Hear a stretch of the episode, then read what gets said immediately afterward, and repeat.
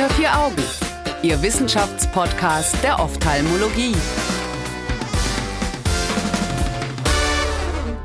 Liebe ZuhörerInnen, herzlich willkommen zurück zu einer neuen Folge und einer neuen, nämlich der dritten Staffel von Unter vier Augen, dem Ophthalmo-Podcast, zurück aus der Sommerpause. An dieser Stelle ein Dankeschön an Bayer fürs Möglichmachen. Mein Name ist Annika Licht, ich bin Assistenzärztin und ich freue mich sehr, denn ich darf heute mit Frau Professor Schaub, die ich noch aus meinem PJ kenne, sprechen. Und zwar über eines meiner Lieblingsthemen, nämlich Makula und Netzhaut. Herzlich willkommen. Ja, herzlichen Dank. Ich freue mich sehr, hier heute dabei zu sein. Vielen Dank für Einladung und insbesondere freue ich mich sehr, dass wir beide uns hier unterhalten dürfen, denn ich erinnere mich sehr gerne an die Zeit mit Ihnen im PJ zurück, gemeinsam im OP und auf Station. Das hört man also, gerne. das verspricht nur Gutes ja, heute. mal gucken, ob wir es halten können. Zum Einstieg wollen wir uns, was wir ja schon mal ganz gerne im Rahmen dieses Podcasts machen, über ein Gerücht unterhalten, nämlich den Zusammenhang zwischen Kataraktoperation und einer feuchten, altersbedingten Makuladegeneration. Hierzu schauen wir uns eine Studie von Bandari und Kollegen an, die im April 2022 in Ophthalmology erschienen ist. Frau Professor Schauf, ist Ihnen dieses Gerücht dann schon mal untergekommen? Ja, tatsächlich. Es gibt äh, einige Patienten, die sogar explizit danach fragen, ob es einen Zusammenhang zwischen der Katarakt und der feuchten Makuladegeneration gibt. In dieser Studie geht es ja jetzt um das Risiko der Entwicklung einer feuchten AMD nach der Kataraktoperation, ja. aber es gibt häufig auch die Frage andersrum. Also der Zusammenhang AMD und Katarakt, das wird sehr häufig äh, diskutiert bei den Patienten. Ja, was wahrscheinlich auch daran liegt, ist, dass natürlich beides Erkrankungen sind, die ungefähr ja, im gleichen oder eben in höherem Alter auftreten äh, und es einige Patienten gibt, die natürlich beides haben. Ja, der zeitliche Zusammenhang ist immer wichtig. Also, was für Erkrankungen alle entdeckt worden sind nach der Impfung, die hatten auch alle mit der Impfung zu tun. Meistens, ohne dass man es schlecht reden möchte erstmal. Gut, also gehen wir weiter zur Studie. Ähm, die ist ja eingebettet gewesen in die ARET-Studie. Vielleicht, also wir hatten das im Rahmen des Podcasts auch schon ein paar Mal besprochen, die ARET-Studie oder die ARET-Studien. Vielleicht können Sie aber noch mal sagen, was das für eine Studie war. Also die ARID-Studie oder die Studien sind ja Studien, die sich mit altersbedingten Augenerkrankungen beschäftigen, vom National Eye Institute finanziert und man will eigentlich im Rahmen mhm. dieser Studien oder wollte man Erkenntnisse gewinnen über Risikofaktoren, Krankheitsverlauf, Prognose, eben altersbedingte Erkrankungen, insbesondere der Makuladegeneration und der Katarakt. Und was uns jetzt hier natürlich auch interessiert, ist, dass insbesondere die Wirkung von Antioxidantien untersucht werden sollte. Also ob es einen Einfluss gibt, wenn man Antioxidantien einnimmt auf die Krankheitsentstehung und der äh, und den Verlauf. Und man muss sagen, dass die eigentliche ARET-Studie ähm, ja eigentlich gezeigt hat, dass die tägliche Einnahme von Antioxidantien, dazu gehört Vitamin C, Vitamin E, äh, Beta-Carotin, ja. aber auch Zink und Kupfer, dass das das Fortschreiten der AMD verzögern kann. Das ist ja jetzt schon seit, weiß gar nicht, über 20 Jahren so veröffentlicht. Mhm. Aber man muss sagen, es existiert eigentlich kein Nachweis, dass die prophylaktische Einnahme von solchen äh, Nahrungsergänzungsmitteln das Risiko der ähm, Entstehung von AMD reduzieren kann. Also es geht eher um das Verzögern der Krankheitsprogression als um die Prophylaxe. Und dann. In der St ja. Und dann? Ja, dann, dann gibt's ja quasi die ARE2-Studie, die dann nochmal mit etwas anderer Zusammensetzung ähm, der, der Nahrungsergänzungsmittel nochmal untersucht hat und äh, nochmal geschaut hat, ob man also die nach Sicherheit und Effekt äh, der Risikoreduktion äh, für die Entwicklung von mhm. fortgeschrittener AMD ähm, durch Nahrungsergänzung von Lutein und Zeaxanthin und äh, ungesättigten Omega-3-Fettsäuren, das spielt hier nochmal eine Rolle. Ja. Ähm, und dann ging es nochmal um die Zinkdosis und den Verzicht auf Beta-Carotin. Genau. Okay. Ähm, wie war diese Studie denn jetzt, also danke für die Zusammenfassung, wie war diese Studie denn jetzt daran eingebettet? Die Studie, die wir jetzt besprechen, ähm, ja, behandelt im Grunde Teilnehmer aus dieser ARET-2-Studie. Ähm, die mhm. Teilnehmer, ich glaube, das waren aber alle auch aus der ARET-2-Studie, generell von Einschlusskriterien waren so zwischen 50 und 85 Jahren alt, hatten beide, äh, hatten bilateral, also an beiden Augen, große Drusen oder unilateral fortgeschrittene AMD Dazu muss man wissen, fortgeschrittene AMD heißt nicht immer gleich feuchte Makuladegeneration, sondern kann halt okay. eine geografische Atrophie sein ähm, oder aber eben eine feuchte Makuladegeneration. Und dann wurden eben aus dieser Studienpopulation verschiedene Subgruppen jetzt rausgenommen. Also insgesamt ist das Ganze zwar eine prospektive Kohortenstudie, aber es wurde natürlich jetzt dann äh, nachträglich wurden diese Studiengruppen aus der großen AREZ-2-Studie dann rausgesucht. Wenn wir den Begriff der fortgeschrittenen AMD schon im Raum stehen haben, vielleicht können Sie einmal noch kurz sagen, was die intermediäre AMD wäre, weil das wird ja im Rahmen der Studie auch nochmal relevant. Genau, also die, wir unterscheiden ja die AMD äh, einmal in die frühe AMD, in die intermediäre und dann eben die fortgeschrittene. Bei der frühen AMD gibt's halt viele kleine Drusen. Ähm, bei der intermediären gibt's halt mindestens eine große Druse oder aber viele mittelgroße Drusen. Das ist immer relativ mhm. schwierig. Mhm. Also ich muss sagen, ich, als ich das das erste Mal äh, so gehört habe in meiner Assistenzarztzeit, hatte ich schon Schwierigkeiten, mir das so vorzustellen. Also in der AREZ-Studie war das natürlich, also man muss sagen, das ist natürlich im Alltag schwierig, jetzt Drusen zu zählen. Dafür haben wir nicht so wirklich viel mhm. Zeit. Ähm, aber man kann natürlich schon schauen, hat man jetzt eher große Drusen und große Drusen heißt halt so über 125 Mikrometer, so war das definiert. Ähm, hat man mittelgroße Drusen, das ist so zwischen 60 und 125 oder hat man halt eher kleine Drusen. Und äh, das kann man natürlich fundoskopisch am besten unterscheiden. Also intermediär heißt mindestens eine große Druse oder ich glaube über 20 mittelgroße Drusen.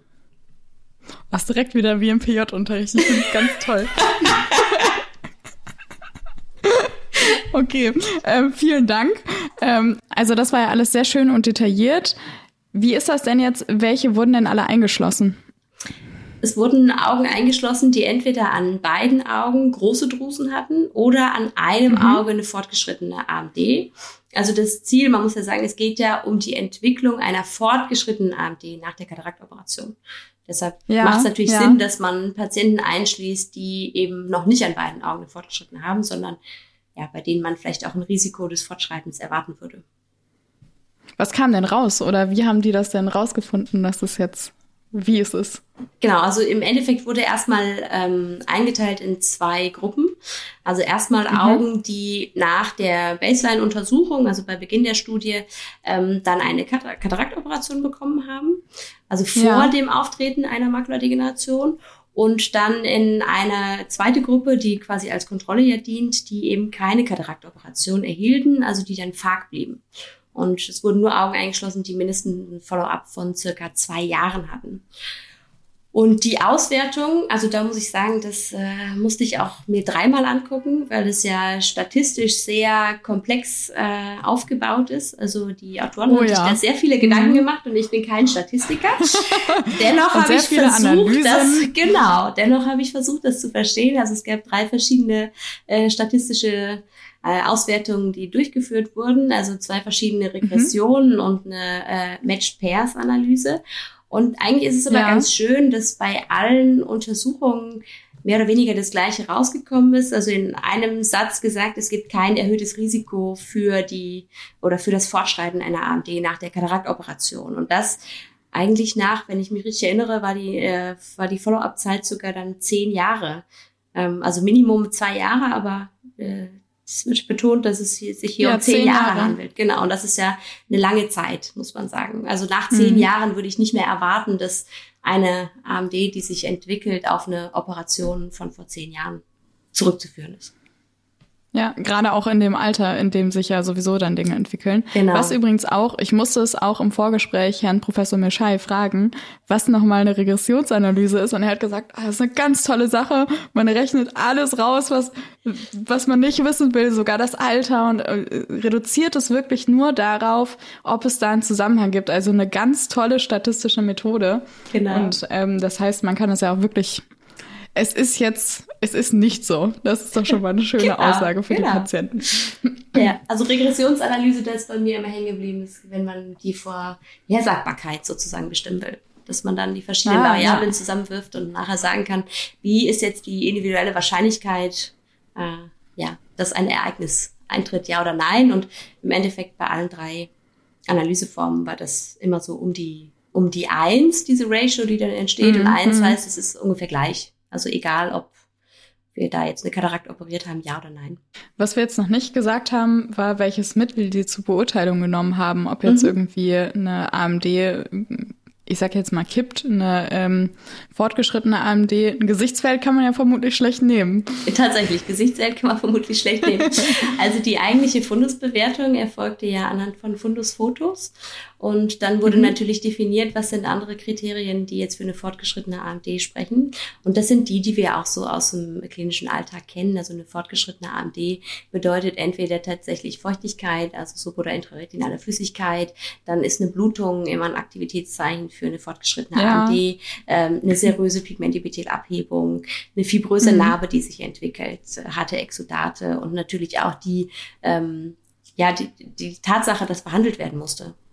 Also was wir vorhin alles diskutiert hatten, wie schwierig es ist, das zu ähm, anzuschauen und wie man vielleicht als Assistenzarzt manchmal davor sitzt und sagt so, oh Mist, soll ich jetzt Drusen zählen? Ich habe keine Zeit. Das genau. wurde quasi nicht, äh, das hatte nee, da das, keinen Einfluss drauf. Also das, aber korrigieren Sie mich, wenn ich da vielleicht auch falsch bin, das war ja eher de, in Bezug auf den Einschluss in die Studie, dass man differenziert hat, ja, ist stimmt, das jetzt ja, eine frühe AMD, mhm. ist das eine intermediäre AMD, mhm. äh, dass da anhand der Fundusfotos beurteilt wurde, aber ja.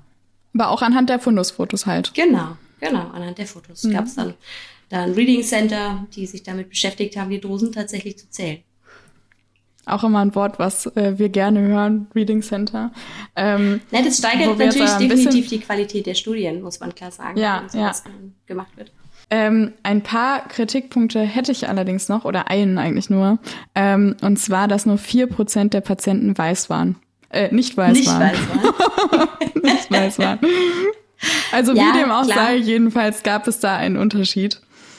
Klar. Glauben Sie, dass es auch einen Unterschied macht? Ich glaube, in der Gesamtheit der, der vielen Einflussfaktoren glaube ich eher nicht. Also hm. Rauchen ist sicherlich ein Einflussfaktor. Ähm, genau, Rauchen wurde auch mitgenommen. Genau, das wurde ja auch in den, in den Analysen, äh, wird ja immer definiert, was sind Einflussfaktoren, was wird rausgerechnet oder was versucht man hm. äh, zu adjustieren. Hm. Da ist Rauchen natürlich ein ganz wichtiger Faktor, weil wir einfach aus vielen Studien wissen, dass Rauchen einen negativen Einfluss auf die AMD-Entwicklung, Progression, Krankheitsverlauf hat. Ähm, Mhm. Inwiefern das jetzt einen Unterschied macht, weiß, nicht weiß, da kenne ich tatsächlich keine Daten zu. Aber sicherlich interessant und vielleicht gibt es auch Daten, die ich einfach nur nicht kenne. Aber vielleicht ist es halt auch einfach kein besonders, also vielleicht ist es auch einfach gut, dass mit erfasst wurde und dass man das vor dem Hintergrund beurteilen kann. Ja. Ähm, wir kommen damit zum Ende der Folge. Allerdings wollte ich Sie noch fragen, als letztes, heißt es im Patientengespräch, sagen Sie jetzt andere Sachen als vor der Studie oder vor der Kenntnis der Studie? Ja, ja, vielleicht schon. also, das ist eine gute Frage. Ähm, aber zumindest habe ich mich sehr gefreut über die Ergebnisse, als ich das nochmal so ja. gelesen habe. Das ist ja im Alltag, man hat so viel zu tun, man schafft es gar nicht, jedes Paper zu lesen. Man weiß immer so ganz grob bei großen Studien, ja, ist was rausgekommen, ist nichts rausgekommen und hat so einen Satz. Aber wenn man sich das jetzt so nochmal angeguckt hat, das ist so detailliert aufgearbeitet worden mit so vielen Patienten. Ich glaube, jetzt kann man überzeugter den Patienten sagen, es hat äh, mhm. höchstwahrscheinlich, muss man ja, man muss das immer relativieren, keinen Einfluss mhm. darauf. Doch, also ich finde das sehr gut das unterstützt auf jeden Fall im klinischen Alltag. ja, vielen Dank. Vielen Dank für Ihre Zeit. Ähm, ich freue mich, dass wir uns nächste Woche nochmal unterhalten und zwar dann über hochdosiertes Aflibercept im Einsatz gegen hartnäckige neovaskuläre altersbedingte Makuladegeneration und ein DMÖ, also ein Diabetes Makulaödem. Wir freuen uns, dass Sie, liebe ZuhörerInnen, dabei waren und wünschen Ihnen bis dahin eine gute Zeit. Und Ihnen nochmal herzliches Dankeschön und auch ein herzliches Dankeschön an Bayer. Ja, von Tschüss. mir auch ganz vielen Dank. Tschüss. Unter vier Augen. Eine Produktion der CareCom GmbH unter der Leitung von Prof. Dr. Alireza Mirshahi und Tobias Kesting.